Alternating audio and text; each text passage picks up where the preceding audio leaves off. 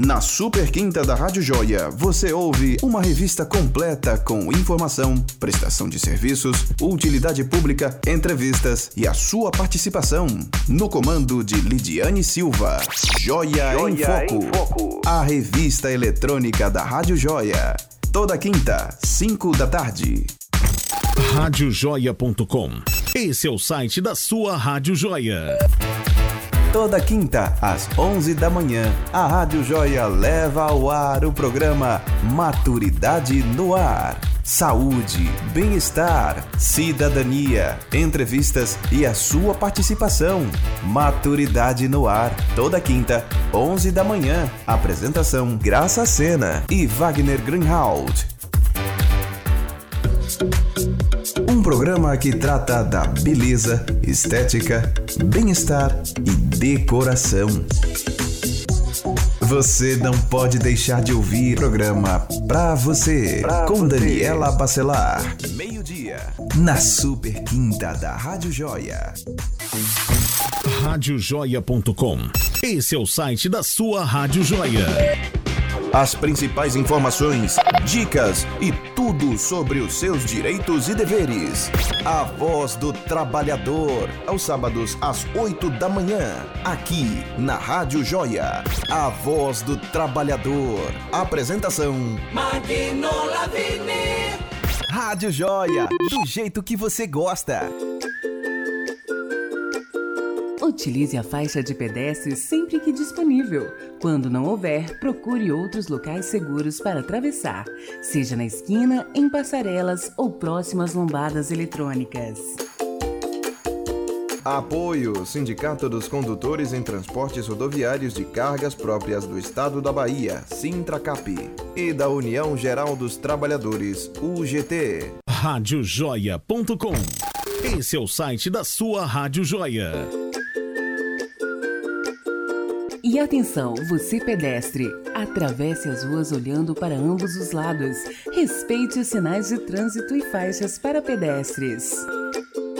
Apoio Sindicato dos Condutores em Transportes Rodoviários de Cargas Próprias do Estado da Bahia, Sintracap, e da União Geral dos Trabalhadores, UGT. Radiojoia.com. Esse é o site da sua Rádio Joia. Joia em Foco. Entrevista.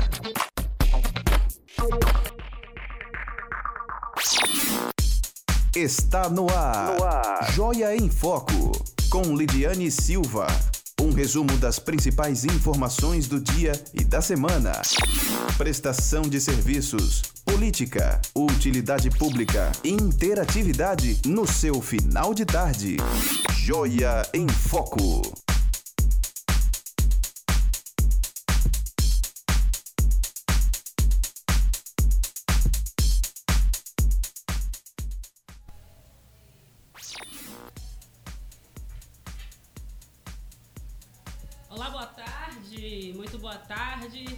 Hoje, 1 de agosto, está começando Joia em Foco.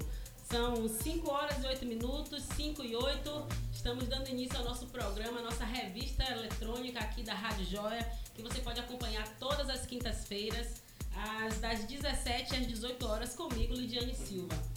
Hoje aqui é um programa muito especial, nós estamos com uma convidada muito especial.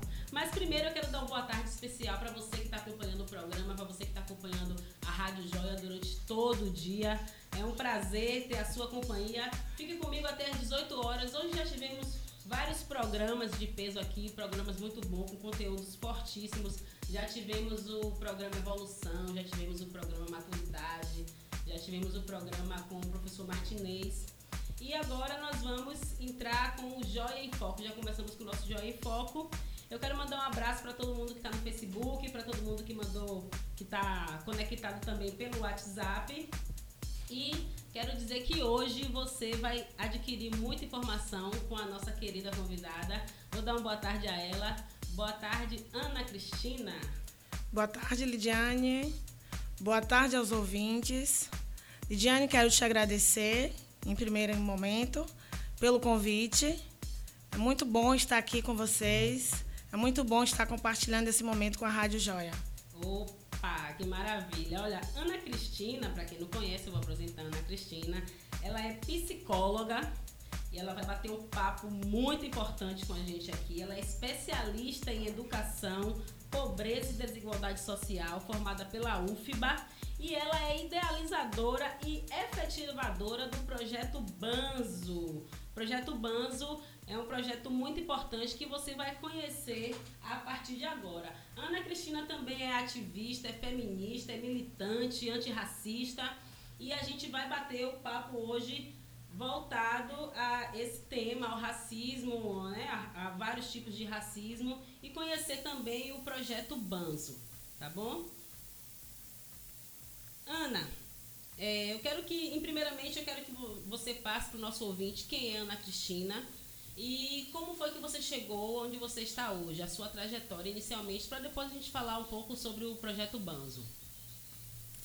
Então, Lidiane e ouvintes, eu sou Ana Cristina, sou mulher negra, de periferia, mais precisamente da periferia da Fazenda Grande do Retiro. Como você falou agora há pouco, sou militante, sou psicóloga, e atuante no movimento negro. É, fui coordenadora do CRAS, o Centro de Referência da Assistência Social. Atuo hoje na clínica privada e também sou gestora, idealizadora e efetivadora do projeto Banzo. Uhum.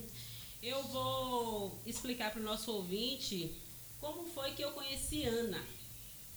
Ana Cristina, é, eu, eu, recebi um, um card de, de, divulgação do projeto Banzo, é, que eu não sabia que existia no bairro, né, na Fazenda Grande do Retiro, porque nós somos moradoras da Fazenda Grande do Retiro.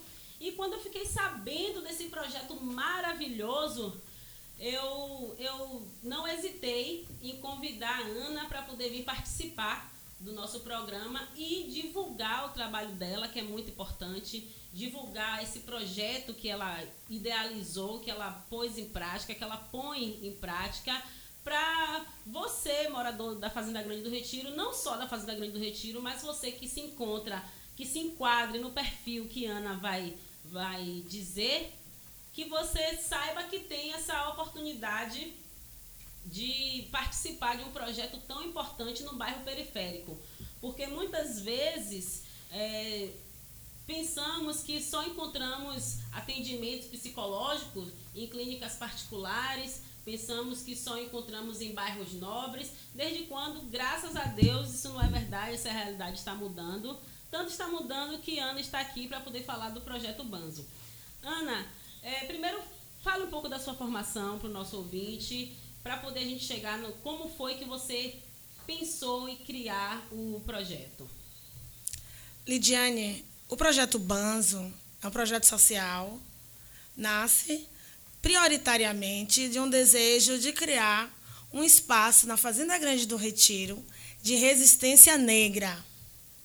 Então, eu comecei a me inquietar com a necessidade que a minha comunidade tinha de se aquilombar, de se reunir, de trocar saberes, de resistência negra. Nasce prioritariamente desse movimento. Então, eu decidi fazer a junção da minha graduação. Sinceramente, Lidiane nasce porque é de extrema importância que a mulher negra ela ocupe os espaços acadêmicos.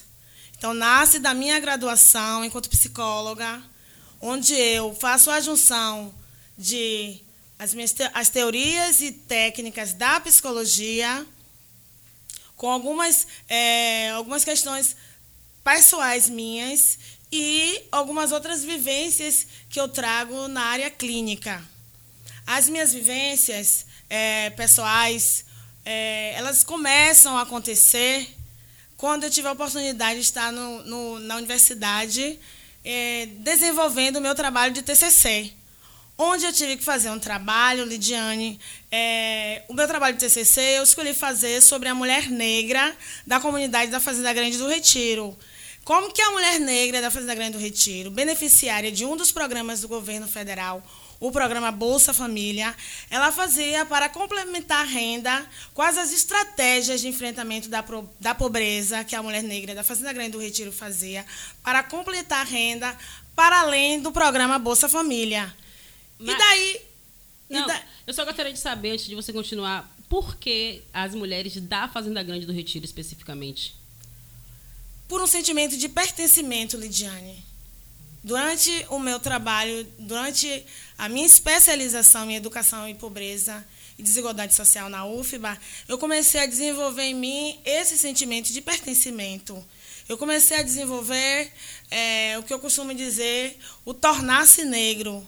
Eu comecei a me tornar uma mulher negra que até então eu passava por esses processos que muitas mulheres negras e muitos homens negros passam pelo processo de embranquecimento e acabam é, perdendo a sua identidade, a sua identidade negra. E eu comecei a resgatar dentro de mim a minha identidade negra.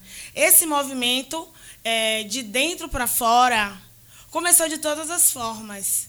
Na questão da estética, descobri que eu poderia ter o meu cabelo do jeito que ele é, que eu não preciso ter o cabelo igual de uma mulher branca, que eu não preciso me vestir como uma mulher branca. Sim. Não todas as vezes, não que eu não, não possa me vestir, mas eu posso me vestir. Por que, que o meu cabelo tem que ser alisado? Por que, que o meu cabelo não pode ser como ele é? Então, esse movimento interno começou a me mobilizar a fazer algo, né? despertar dentro de mim esse resgate da minha negritude. Eu comecei a enegrecer. E aí, nesse processo de inquietação e de, de, de resgate histórico, para fazer o meu trabalho de TCC sobre a questão das mulheres negras da Fazenda Grande do Retiro, tive que fazer uma análise histórico na formação do Brasil. Sim. Então comecei a, a mais uma vez é, ter que mergulhar no universo da formação do Brasil como um, um país é, colonialista, escravocrata e elitista, onde a mulher negra, a população negra, para aqueles é, por exemplo, as mulheres que eu entrevistei, elas, para além da renda do Bolsa Família, elas é, realizavam atividades informais. E aí eu fui verificar no passado, né, que eu já tinha esse conhecimento, mas comecei a ver essa questão das atividades informais, das mulheres negras, as baianas de acarajé, as quituteiras, começaram a, a as primeiras empreendedoras, mulheres, começaram a desenvolver essas atividades. Então eu comecei a, também a entrar em contato com uma representatividade negra diferente. Sim. De mulheres que eu, muitas das vezes, a população negra, durante o ensino médio, ela não tem contato com heroínas negras, com escritoras negras. Sim, verdade. A gente vê a mulher negra, o homem negro, em outras áreas, mas a gente precisa é, que a população negra adentre aos espaços acadêmicos. A mulher negra precisa adentrar o mundo acadêmico.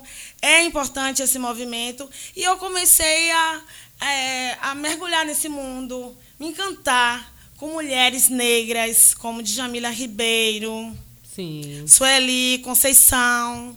Então, assim, essas mulheres começaram a me inquietar. E, para além disso, da questão da psicologia e desse resgate histórico, desse tornar-se negro, eu entendi que eu poderia é, desenvolver algum projeto social na Fazenda Grande, onde eu pudesse fazer essa junção. E nos meus atendimentos, a demanda da população negra, a grande maioria, estava a questão da subjetividade negra.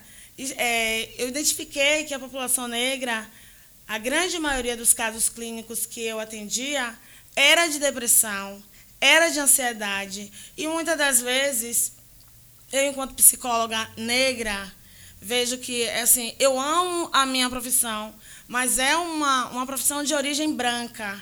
Então, assim, essa leitura da, da subjetividade negra é uma leitura que é, é preciso a gente vivenciar, não é? Em momento algum eu estou dizendo que as minhas colegas brancas, elas não estejam com habilidades e competências para atender todo o público. Por favor, gente, não é isso que eu estou Claro, querendo dizer. é, não pode interpretar Eu de maneira diferente. É verdade. Estou querendo dizer que é um olhar de vivência. Porque eu também sofro racismo todos os dias. Sim. Eu também sou mulher. Eu também vejo como a mulher negra ela é vista de forma erotizada, né? Ela, ela é colocada, ela é coisificada. Então, ela sempre é colocada em última instância. Então, esse movimento, e em junção com os meus atendimentos e com os históricos de, da população negra apresentando depressão, depressão não só é, na infância, mas na idade, adulta, na idade adulta. Então, eu decidi, eu vou criar um, um projeto social onde eu possa atender voluntariamente que seria os meus atendimentos, junção dos meus atendimentos, a população negra em situação de pobreza e extrema pobreza. É realmente um projeto que encheu meus olhos. Eu, quando, quando eu fiquei sabendo que existia esse projeto na Fazenda Grande, eu disse: Meu Deus, existe um projeto desse e eu não estou sabendo. Foi quando eu procurei a Ana Cristina e fiquei sabendo de fato o que é que acontece. É, deixa eu só dar um recado aqui para você que entrou no Facebook agora, para você que acessou ah, o site da Rádio Joia agora. Eu estou aqui no estúdio com Ana Cristina. Ela é psicóloga, ela é formada pela UFBA, tem experiência é, na desigualdade social, é especialista em educação e pobreza, não é isso? E é Sim. é formada pela UFBA. Além de ser a idealizadora do projeto Banzo. Então, Ana, é, o que levou. Na, primeiro, eu quero saber sua experiência como psicóloga e como coordenadora. Você já foi coordenadora do CRAS da Fazenda Grande, certo? Sim. É, eu acredito que muitas pessoas é, não, não tinham conhecimento desse CRAS, acho que justamente pela localização, como a gente falou anteriormente. Então, eu gostaria que você falasse para o nosso ouvinte é, um pouco da sua experiência para daí você explicar para a gente o que é de fato o projeto Banzo. Então, na minha atuação enquanto psicóloga no CRAS, para mim também foi muito, muito gratificante, foi muito, foi ao mesmo tempo que era gratificante, era um pouco é, angustiante, é isso que eu ia te perguntar. Já, já teve alguma vez de você, digamos, absorver o problema do, do paciente, de você não conseguir dormir por ser uma situação tão, tão absurda que conseguiu mexer com você? Assim, Lidiane, é, o CRAS, é, a gente atende a população em situação de vulnerabilidade social. O objetivo do CRAS é fortalecer os vínculos das famílias, dentre é, a porta de acesso é a casa da, da comunidade, para que as pessoas possam ter direito aos seus direitos civis, sociais. E eram muitas vivências, era muita situação de, de realmente de vulnerabilidade social.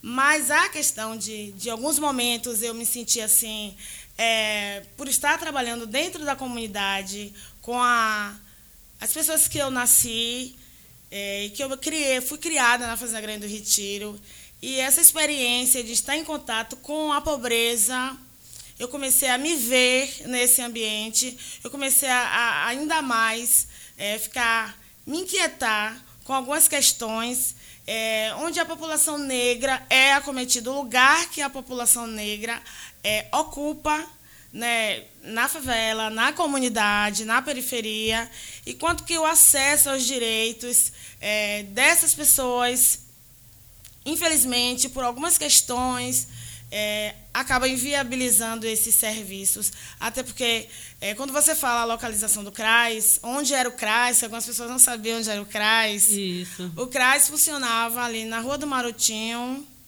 próximo ao Bom Joá. Uhum. Lá eu atuei primeiro enquanto psicóloga e depois enquanto coordenadora.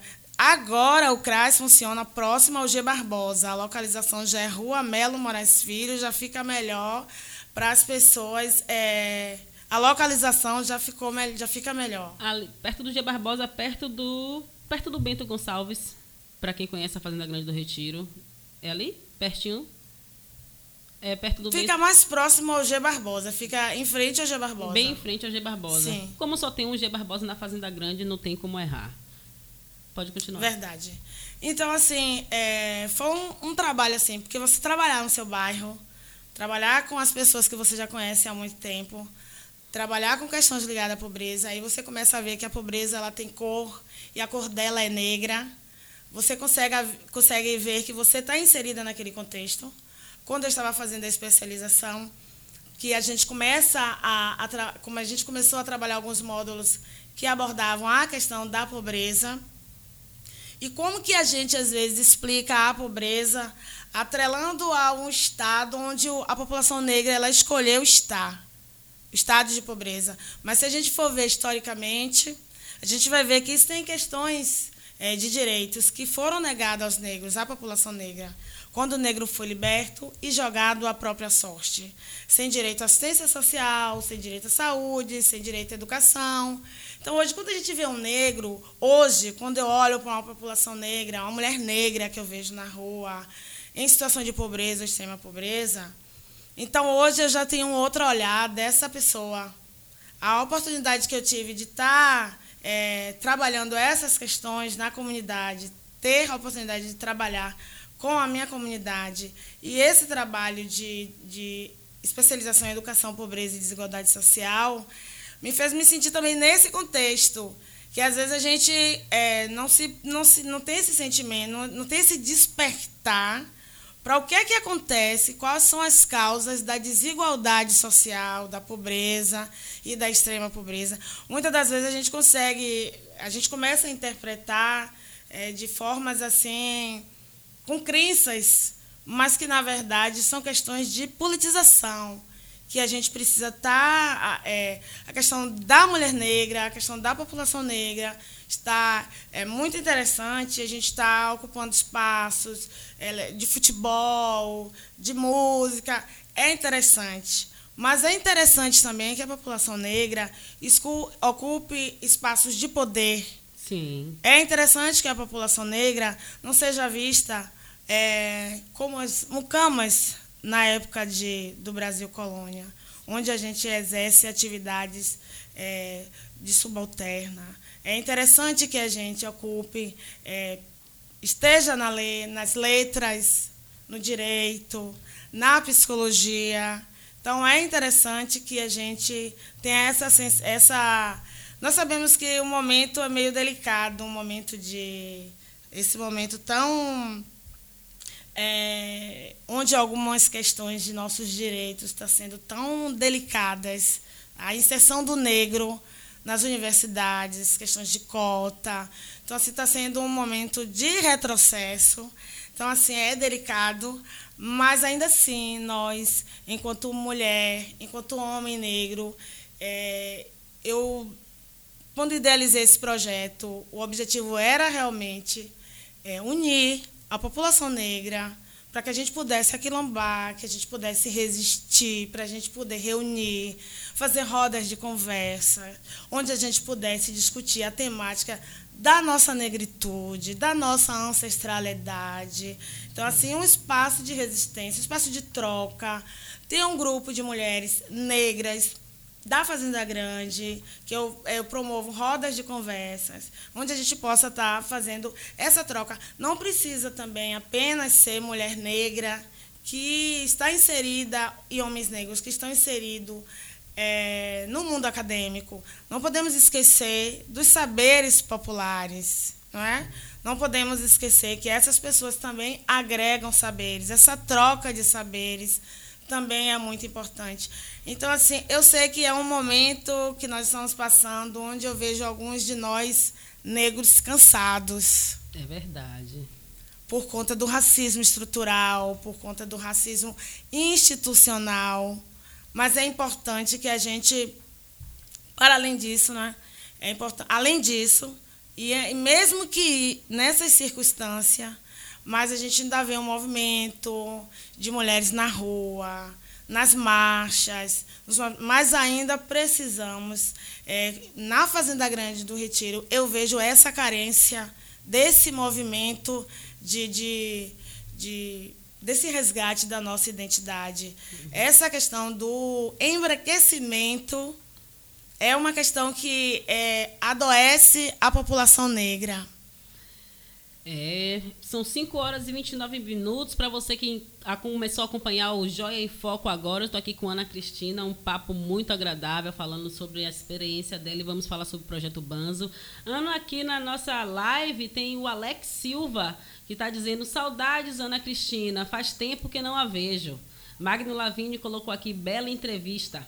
Marcinha Gonçalves comentou: não tem como não se encantar com esse projeto. Que maravilha. Obrigada, então, Marcinha. Alguns, alguns comentários. Obrigada, Alex. muito importante, muito e legal. Magno também. É, Magno Lavigne, um abraço para Magno Lavigne. É, Magno Lavigne é uma pessoa muito importante também, que se preocupa com esses projetos, se preocupa com as pessoas é, em situação de risco também, que desenvolve né, trabalhos muito importantes também aqui na sociedade.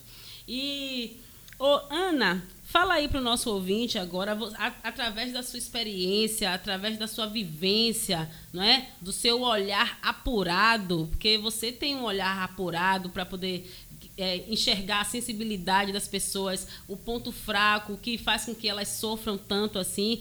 É, foi isso que te fez criar o projeto Banzo? Fala para gente o que é de fato esse projeto.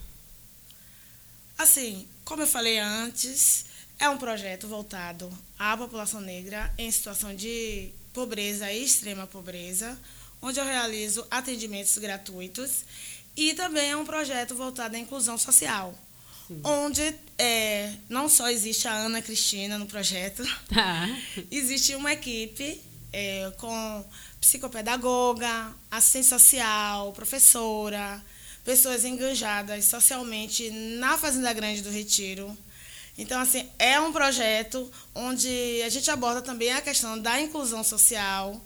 É, muitas pessoas me perguntam por que o nome Banzo. Eu estava pensando isso agora. Eu já ia perguntar, Ana, por que Banzo? O que é Banzo? Para o nosso ouvinte entender de fato, assim, o que é Banzo? Fala aí pra gente.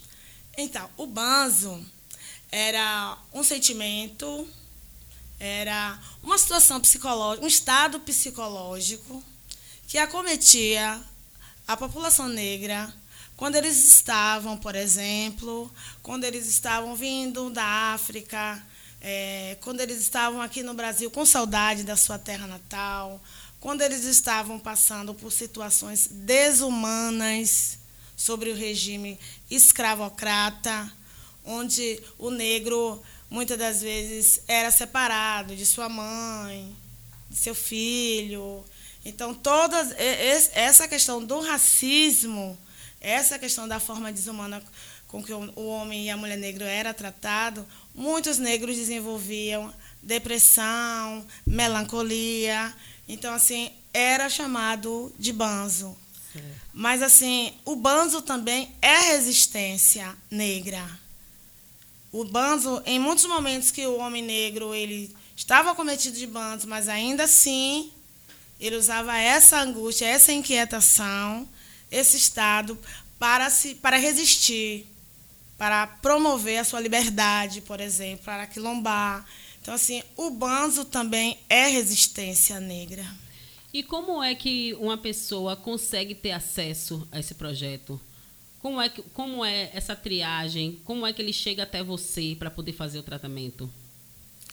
Então, assim, nos primeiros momentos, eu disponibilizo o meu contato.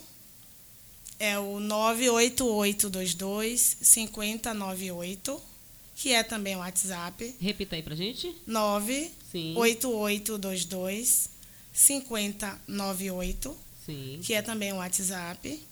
E as pessoas também podem estar se dirigindo à praça. Praça da Juventude da Fazenda Grande do Retiro, ao lado do Colégio Dom Avelar Brandão Vilela. Fica próximo também ao, Bran, ao Banco Bradesco, a Caixa Econômica. Gente, não tem errada, ao lado da escola, não tem errada. É verdade. Na, na verdade, muitas pessoas podem estranhar, porque, como eu falei com você, aquela praça, ao que parece, é, não, não tem nenhum tipo de, de atividade, né? O que parece, como você explicou que tem esse projeto que fica ali na praça, mas como as, as pessoas passam ali e vê tudo fechado, tudo gradeado, a praça que começou a ser construída e não foi inaugurada até hoje, então é, ninguém imagina que ali vai ter um projeto desse. Então é bom ressaltar, é bom falar para o nosso ouvinte, principalmente para o morador da Fazenda Grande do Retiro. É bom também dizer que esse projeto não se estende somente a moradores da Fazenda Grande, não é isso? A qualquer pessoa que tenha que se enquadre no perfil para poder receber o tratamento, correto? Sim. Então, é, ali naquela praça, as pessoas não, não, eu pelo menos não vejo movimentação ali. Então é bom você dizer, divulgar realmente, falar o lugar direitinho onde é, para o nosso ouvinte, para a pessoa que precisa conseguir te encontrar. A Praça da Juventude, ela realiza um outro projeto. É um projeto de iniciação esportiva. Ela realiza algumas atividades lá na comunidade, alguns serviços voltados ao esporte. É, também zumba, é, karatê, futsal. Então, assim, já existe um projeto funcionando na praça. E o meu projeto está alocado na praça. Assim, é uma ferramenta pública, onde assim, a Fazenda Grande do Retiro era extremamente carente de um espaço onde ele pudesse realizar atividades Sim. não só é, esportivas, não que não seja de extrema importância, uhum. é muito importante que as pessoas estejam inseridas em, em, em atividades esportivas, mas também é uma oportunidade, já que é uma ferramenta pública, está na comunidade, a gente possa estar realizando o projeto lá, a gente está alocado lá para disponibilizar para a população negra esse serviço de atendimento psicológico, que nós sabemos que não é um, um serviço de valor que muitas das vezes uma família em situação de pobreza ela não dispõe. Sim. Muitas famílias têm uma renda per capita em situação de extrema pobreza. É verdade. E o quanto que o racismo, ele, o racismo é, estrutural, ele existe o mito da democracia racial, onde algumas pessoas eu fico assim, às vezes até observando algumas pessoas negras afirmarem que o racismo não existe mais e que o racismo é mimimi. E a gente consegue, gente, quando eu estou atendendo na clínica privada, eu me realizo profissionalmente, eu sempre falo isso. Mas quando eu estou atendendo no projeto, que eu vejo uma mulher negra, que eu vejo um homem negro, ter sua história de vida, seu destino mudado, transformado de forma é, que o leve a situações de violência ou conflitos familiares, ou até mesmo que a gente sabe que a depressão pode ser leve, moderada ou grave e levar até o suicídio. E a gente sabe que nas instituições carcerárias, a grande maioria das pessoas que estão lá dentro tem a pele negra. A gente sabe que as pessoas que estão nos trabalhos informais, nas ruas, as quituteiras, têm a pele negra. É só a gente parar só um pouquinho e trabalhar essa questão da invisibilidade social e olhar, nos atentar para o nosso povo. Eu peço que cada preto e cada preta que está me ouvindo, que teve a oportunidade de ser inserida em um contexto acadêmico, de qualquer que seja a sua graduação ou licenciatura, entenda que nós temos uma responsabilidade com o nosso povo negro.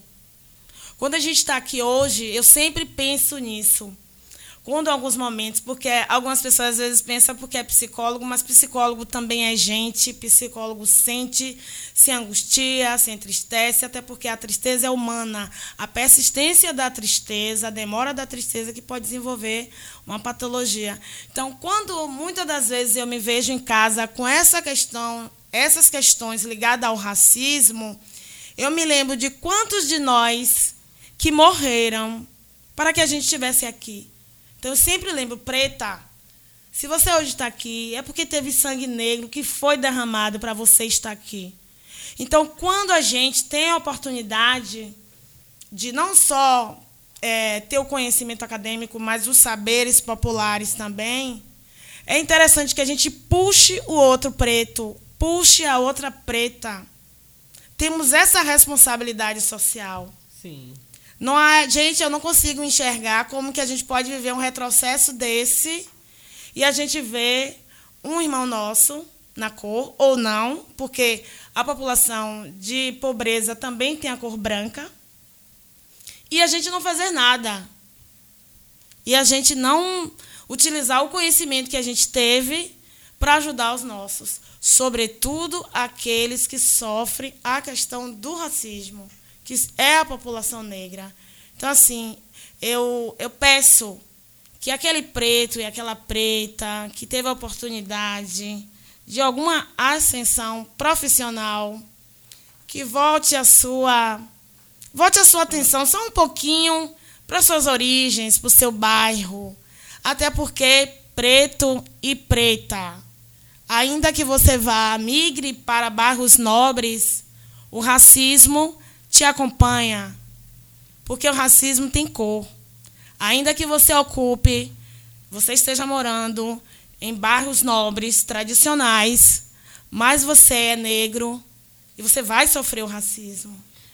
E só quem sofreu sabe como é ruim, né? Só quem passou pela situação de racismo sabe quanto é doloroso. Eu posso falar com propriedade porque eu já passei por situações que realmente eu posso dizer são lamentáveis, só pelo fato de ser negra, né? De ser excluída, de ser julgada pelo simples fato de ser negra. Né? São 5 horas e 41 minutos. Tem mais recado aqui na nossa live. Jorge Luiz Santana botou Lid, você, você é top, Lid. Ô, oh, Jorge, um abraço para você. Jorge que mora em Valença. Um abraço para toda a galera de Valença. Manuela Rodrigues da Silva colocou: Boa tarde, Lidiane. Parabéns. O projeto é maravilhoso. Faço ginástica e minha filha faz karatê. Que maravilha. Parabéns, Manuela. É importante, né?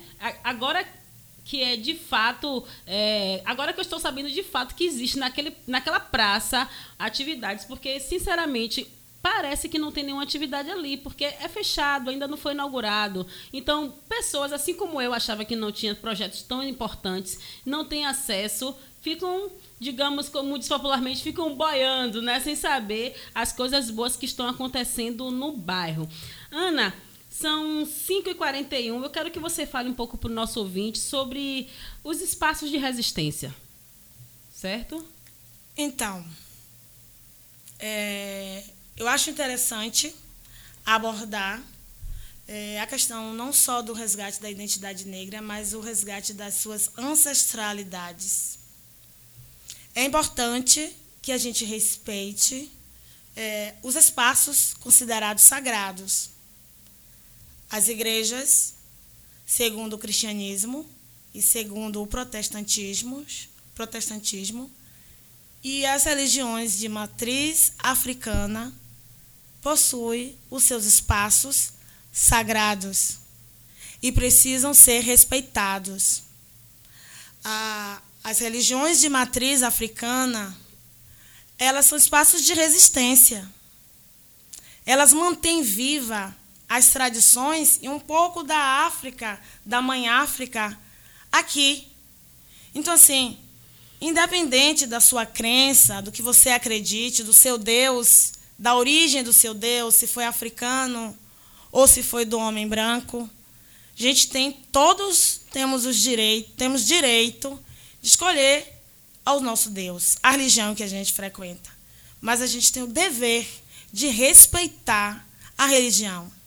Então, assim, existem muitos casos é, preocupantes de crianças é, que, no seu contexto escolar, elas não são acolhidas, elas sofrem a questão do.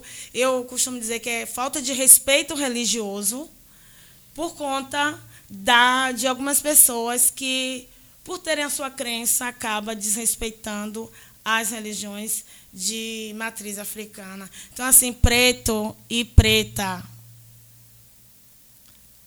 por favor, entenda que se hoje você tem uma, a sua fé, respeite a outra preta e o outro preto que acredita nos seus orixás.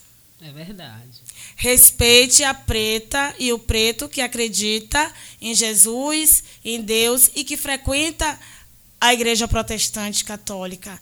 Então, assim, o espaço Banzo também ele aborda a temática da, do resgate das nossas ancestralidades, no sentido de que é, nos, nos anulamos, é, a gente não. A estética negra ela é vista como demonizada. Um absurdo. É, quando a gente coloca um acessório de mulher negra, quando a gente, é, por exemplo, a questão do cabelo, a questão da, da, da mudança de, de, comportamento, a questão de, de, de resgate cultural.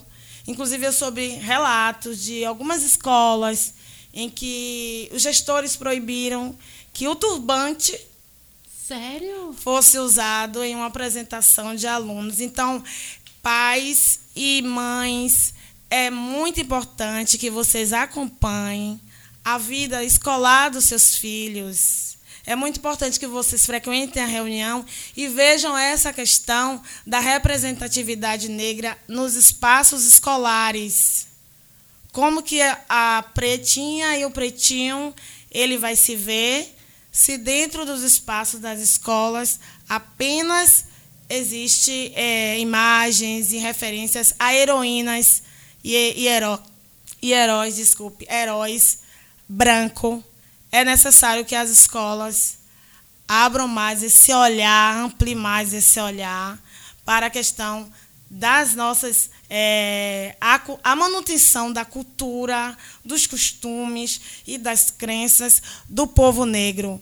Não podemos mais sofrer é, invasões de espaços sagrados, onde tem ali a população majoritariamente a população negra, onde ele sofre essa violência porque ele não tem direito a ter a crença dele, porque ele é negro e porque tudo que vem do preto é demonizado, é feio. Vamos respeitar. Respeitar. Se você não acredita, respeite. Se você não gosta do turbante, se você quer alisar o cabelo, se você não gosta da roupa é, africana, eu uso como forma de resistência. Eu gosto e uso como resistência. Entendi que por que, que eu tenho que usar sempre roupa de mulher branca e usar meu cabelo alisado? Então, eu tenho essa questão. Então, é importante que as escolas e os pais acompanhem a representatividade negra nas escolas. Eu vou citar um exemplo aqui bem, bem próximo, não, não precisa citar nomes, mas eu conheço uma, uma pessoa que ela, na sua infância, é, uma pessoa da, de cidade pequena, a mãe colocou para estudar num colégio, no melhor colégio particular da cidade. E lá ela, ela era, é negra, mas ela só tinha contato com meninas brancas. Ela embranqueceu. Ela queria o cabelo extremamente liso, ela queria, sabe, ser branca de fato. Mas, graças a Deus, ela passou no vestibular, passou na, entrou para a faculdade, e na faculdade, no mundo acadêmico, ela se descobriu. Aí foi que ela veio perceber, foi que ela veio enxergar a negritude dela, que ela cortou o cabelo, que ela se empoderou e que ela se transformou negra. Foi a questão que nós estávamos conversando. Porque muitas vezes a pessoa nasce com a pele escura, mas não se sente negro né? Não, não, não se sente, não vê a representação negra no meio em que vive, então ela se acha, ela embranquece. E aí, a partir do conhecimento, a partir do estudo, das pesquisas, de saber realmente a sua história, a sua ancestralidade, foi que ela veio assumir as suas origens e hoje é uma defensora, é uma ativista também feminista e tem convicção da sua origem. Né? Isso é muito importante. Então, esse tipo de, de, de empoderamento não é? é de suma importância para a nossa sociedade, principalmente, é claro, para as mulheres negras. E você, como feminista, como mulher negra, feminista, ativista, psicóloga, é, eu gostaria que você explicasse para o nosso ouvinte qual a diferença entre o feminismo da mulher branca e o feminismo da mulher negra. Então, é, é importante destacar que o feminismo não é, é não é a oposição do machismo. Sim. O feminismo é uma vivência, é uma postura, é uma forma de você respeitar o lugar da mulher, de não segregar, de não diminuir, é a, é a questão da igualdade de gênero. não é o oposto. O machismo é a misoginia, é aquele homem que ele acha que ele é superior à mulher e que ele deve exercer as os mesmos cargos e funções e receber um valor superior ao da mulher. É esse lugar que coloca a mulher de, de, de servir e de que o homem é é superior em todas as instâncias, é os relacionamentos abusivos, é a questão da posse, onde o homem acha que ele tem que é, dominar a mulher, que a mulher é objeto, é coisificada. É, é essa questão do machismo. Só que o feminismo e o feminismo negro, o feminismo negro aborda a questão racial.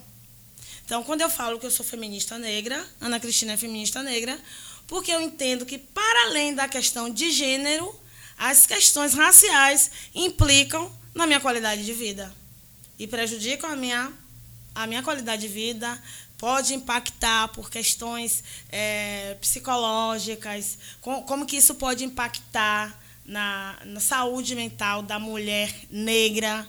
A gente sabe que muitas das vezes nós, mulheres negras, somos mortas por homens é, que acreditam que tem que nos dominar e, que a gente donos, não pode acabar. São donos do seu corpo, são Isso. donos da sua alma. Não entende que nossos, nosso, cor, nosso corpo, nossas, nossos corpos, nossas regras. Lógico. Então, então, assim, é preciso desconstruir, é preciso que a gente faça assim. É preciso também, mães. Uhum. É preciso que a mãe trabalhe essa questão do machismo na infância porque às vezes as mães elas têm um tratamento diferenciado para o menino e para a menina, onde a menina ela não pode e o menino pode tudo. Exatamente. Então é importante que as mães ou os pais, porque a educação infantil, gente, não é só de responsabilidade das mães, é de responsabilidade dos pais. Então, essa questão do, do perigo do machismo, as mães e pais têm que abordar desde a infância. Perfeito, perfeito. Porque o que a gente vê até hoje, infelizmente, é ah, você não pode brincar, né? Não pode brincar Sim. porque é brincadeira de menino. Você não pode fazer isso. O menino pode, olha, ele, ele pode porque ele é menino. Ah, ele vai pra rua porque ele é menino, então ele pode. Ele pode. Hum, criança pode namorar porque é menino. Criança não namora. Nem menino, nem menina não é verdade? Então, realmente, é, a, essa, essa educação, essa valorização, essa conscientização tem que partir realmente de dentro de casa. Né? Os pais, as mães conscientes, serem conscientes e passar esse tipo de pensamento para seu filho, para que ele cresça sabendo o seu valor, para que ele cresça sabendo quem ele é de fato. E falando nessa, nessa parte das crianças, da educação infantil, Ana, Vamos falar um pouco da, da. Já são 5 horas e 52, passa tão rápido. Mas, Verdade. mas ainda temos um tempo para poder você falar para a gente aqui sobre o resgate da identidade negra na infância, já que está falando da educação e, e em relação ao racismo infantil, né? Porque, como você falou, crianças que ficam na escola, né, que tem, sofrem por ser negras. Então, você, como psicóloga, é, como é que você vê, como, como é que você tem atuado nesses casos? Lidiane, trabalhar com criança é trabalhar com os pais. Então, assim, eu busco no projeto e quando estou na clínica privada, eu trabalho com a família.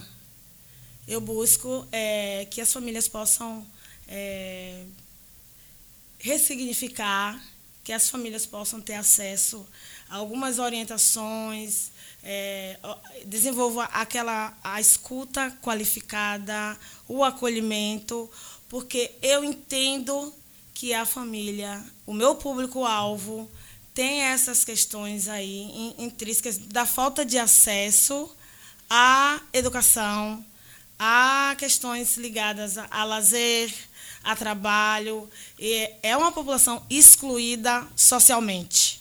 É uma, é uma população vulnerável socialmente.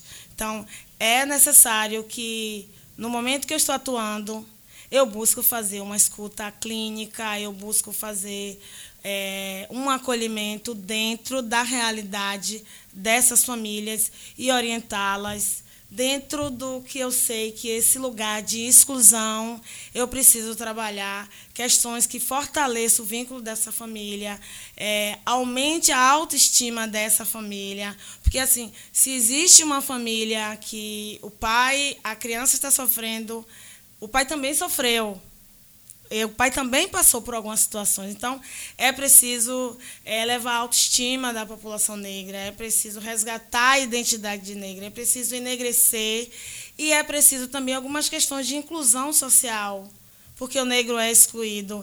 Então, eu preciso fazer esse olhar quando estou atendendo. Então, eu não, eu tento olhar é aquele olhar do todo, não fragmentado, porque se eu faço isso, eu vou ser mais uma profissional que vai segregar que vai excluir aquela, aquela pessoa que eu estou ali atendendo. Então, eu tento sempre é, priorizar a subjetividade negra dentro de todas as suas especificidades. Ana, para a gente finalizar, é, o que é que você acha? Você já ouviu casos de racismo de negro contra o próprio negro? Pessoas negras que não gostam do próprio negro? Lidiane, eu costumo dizer que essas pessoas. É, eu gosto muito de trabalhar o resgate de identidade com essas pessoas, porque elas sofrem muito com isso. O colorismo e o processo de embranquecimento, ele é adoecedor. Ele machuca, ele fere, ele segrega. Algumas pessoas, por terem a pele negra, mas não tanto retinta, não retinta, mas clara, então essas pessoas conseguem ainda ter uma vida se inserir melhor no local de trabalho, porque ela tem a pele mais clara. É moreninha. Às vezes moreninha, clara. clara. ela não tem o cabelo crespo, ela tem o cabelo cacheado. Então, assim, elas conseguem mais serem inseridas em alguns contextos, elas conseguem. Mas, assim, é, quando eu vejo uma pessoa negra é, cometendo racismo, eu me sensibilizo demais com esse preto e com essa preta. Porque eu vejo o quanto que o racismo estrutural, que algumas pessoas dizem que é mimimi, o quanto que isso impactou na saúde mental dessa pessoa ao ponto dela estar é, negando as suas origens, a sua identidade. Então, eu me sensibilizo, me humanizo com essas pessoas, porque elas precisam realmente é, desse empoderamento, desse dessa questão da autoestima, de elevar dessa população, eu entendo que ela não é responsável. Existe um sistema responsável. Nosso país é elitista, escravocrata, colonial, onde colocou o negro nesse lugar, à margem, é, à margem da sociedade, da sociedade, o negro jogado à própria sorte. Então, o negro ele não se vê representado desde a infância. Então, ele se vê excluído e muitas das vezes ele busca o embranquecimento. E às vezes eu acho engraçado algumas pessoas que são negras, a pele clara. É, engraçado, mas perigoso. Uma pele mais clara e elas cometem esse crime de ódio. É, contra o outro. Mas essas pessoas eu me sensibilizo porque elas precisam de intervenções, como todas as outras é, pessoas negras e que sofrem o racismo. Perfeito. São 5 horas e 58 minutos. Tem mais mensagens aqui na live. Marcelo Maia diz: Muito bom, minha amiga. Muita qualidade e conhecimento na cultura afro. Parabéns pela entrevista ao programa Nota 10. Muito obrigado. Manuela Rodrigues da Silva. Ana, você está arrasando com sua entrevista. Nosso projeto precisa de mais divulgação. Mesmo a equipe de lá de todos estão de parabéns. Que legal. Marcinha Gonçalves diz: o conhecimento é libertador e nos fortalece. Adriana Pereira, parabéns, Ana. Obrigada. E diz: a Fazenda Grande do Retiro merecia um projeto nessa roupagem. A Marcinha Gonçalves diz também o projeto Banzo veio para fortalecer o bairro da Fazenda Grande do Retiro. Nossa comunidade estava muito carente e desassistida quanto à sua identidade. Parabéns, Ana. Muito legal. Parabéns, Ana, pelo seu obrigada, projeto. Gente, pelo projeto obrigada. Banzo. É, realmente, eu estou numa felicidade imensa de saber que existe esse projeto no nosso bairro e que ele se estende a, não só a pessoas do nosso bairro, mas para toda pessoa que se enquadre no perfil e que precisa do tratamento. Eu gostaria que você dissesse suas considerações finais. Preta e preto, resista preto. Se você, vocês que estão me ouvindo, ou quem não está me ouvindo, mas converse com as pessoas que estão ao seu lado e que você sinaliza a mudança de comportamento, tristeza excessiva, é, é, sono demasiado ou pouco, é, alimentação também, enfim, mudanças que você sinalize, tristeza permanente, que você sinalize, busque ajuda. Busque ajuda, porque eu sou mulher, sou negra e sei esse lugar, e sei como é as questões ligadas ao racismo e sei como é as questões ligadas à desigualdade social no Brasil. Então, busque ajuda, porque depressão é sério. Infelizmente, algumas pessoas acham que é, simplesmente levanta dessa cama e vai. Você pode, você consegue. Outra questão muito importante é, é importante que as pessoas entendam que precisa precisa é, que profissionais atuem quando uma pessoa apresenta esses diagnósticos. Algumas pessoas atrelam isso a outras explicações, mas é importante que, para além das suas crenças, essas pessoas busquem um profissional, busquem um psicólogo, busquem um psiquiatra. Gente, psicólogo e psiquiatra, precisamos tirar esse estigma. Precisamos buscar ajuda. Muitas das vezes é uma questão que poderia mudar toda a vida da família, transformar e a gente vai deixando para depois, e para depois, e para depois. Gente, depressão mata. Então, resista preto, resista preta, busque ajuda. O projeto Banzo está de braços abertos a todas aquelas pessoas da comunidade da Fazenda Grande do Retiro e de outras comunidades que desejam se aquilombar, que desejam resistir. Estou, meu contato, eu já falei aqui, se vocês quiserem entrar em contato comigo, vamos aquilombar, vamos resistir. Repita seu contato, Ana, por favor. 98822 5098, esse também é o WhatsApp. É isso aí. Essa foi Ana Cristina aqui no Joia em Foco, sua revista eletrônica, a revista eletrônica da Rádio Joia, que acontece todas as quintas-feiras, das 17 às 18 horas. Ana Cristina, psicóloga especialista em educação, pobreza e desigualdade social, formada pela UFBA e idealizadora do projeto Banzo. Muito obrigada pela sua participação, muito obrigada pela sua entrevista. E eu tenho certeza que você vai voltar aqui mais vezes, porque o programa ficou curto para tanto assunto. Ainda faltou a gente conversar sobre sobre muitos outros temas e que eu já desde já te convido para voltar para a gente conversar mais um pouco aqui, tá bom? Obrigada, Lidiane. Eu que agradeço, agradeço aos ouvintes, os que participaram. É só marcar que eu volto. Amei estar com vocês. Muito obrigado. Tchau, tchau. Tchau, gente. Você ouviu Joia em Foco, a revista eletrônica semanal da Rádio Joia. Apresentação: Lidiane Silva. O advogado, psicanalista, professor de direito e de psicanálise e terapeuta, professor Martinez, leva ao ar uma conexão direta com o seu conhecimento. Conexão Conhecimento, com o professor Martinez. Conexão Conhecimento, três da tarde. Atenção condutores em cargas próprias e demais motoristas. O Sindicato dos Condutores em Transportes Rodoviários de Cargas Próprias do Estado da Bahia, o Sintracap Bahia, traz para você a consulta grátis para problemas de trânsito. Orientação para defesa administrativa e judicial das seguintes pendências: multa de trânsito, suspensão do direito de dirigir, autuação na lei seca, reclamação trabalhista e outras áreas. Agende a sua consulta pelo 3018 30180149. 30180149. Realização Sintracap, Sindicato dos Condutores em Transportes Rodoviários de Cargas Próprias do Estado da Bahia. Toda quinta, das 10 às 11 da manhã, a Rádio Joia leva ao ar o programa Evolução, um programa com foco em desenvolvimento pessoal e empreendedorismo. Toda quinta, das 10 às 11 da manhã. Apresentação: Karina Santos. Na Super Quinta da Rádio Joia, você ouve uma revista completa com informação, prestação de serviços, utilidade pública, entrevistas e a sua participação. No comando de Lidiane Silva.